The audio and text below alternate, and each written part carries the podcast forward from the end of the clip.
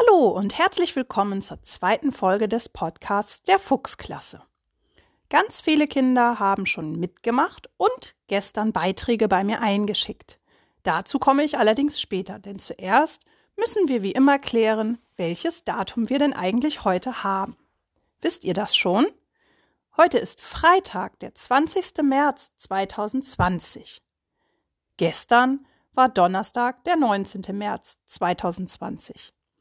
Und morgen ist Samstag, der 21. März 2020. Schafft ihr das auch auf Englisch? Sonst macht es wieder mit mir gemeinsam. Today is Friday, the 20th of March 2020. Und hat heute jemand Geburtstag?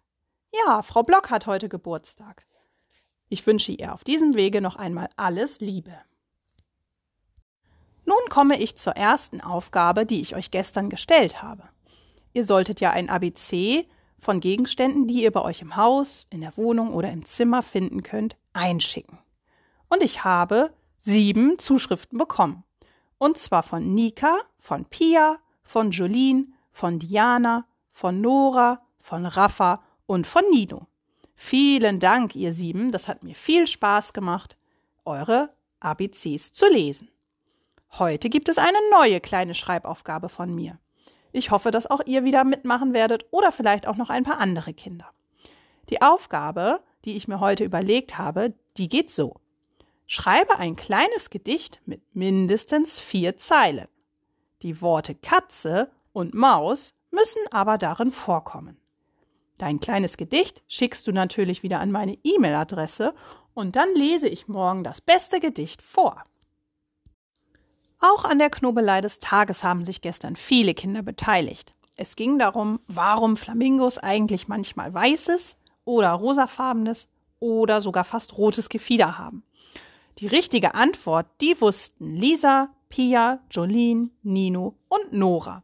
Es ist nämlich so, wenn die Flamingos aus ihren Eiern schlüpfen, dann haben sie weißes oder sogar graues Gefieder.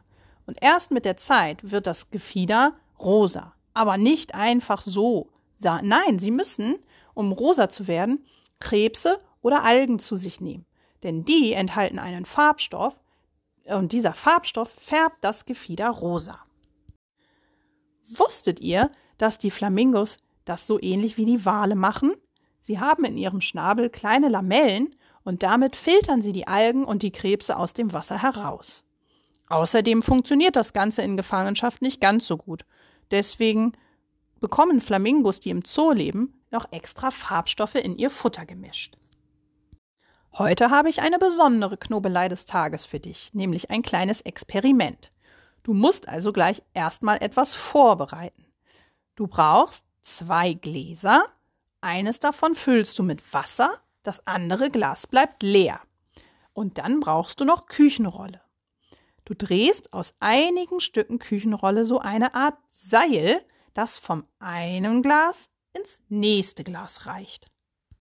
Am besten ist dieses Küchenrollenseil so lang genug, dass es vom Boden des leeren Glases bis zum Boden des vollen Glases reicht.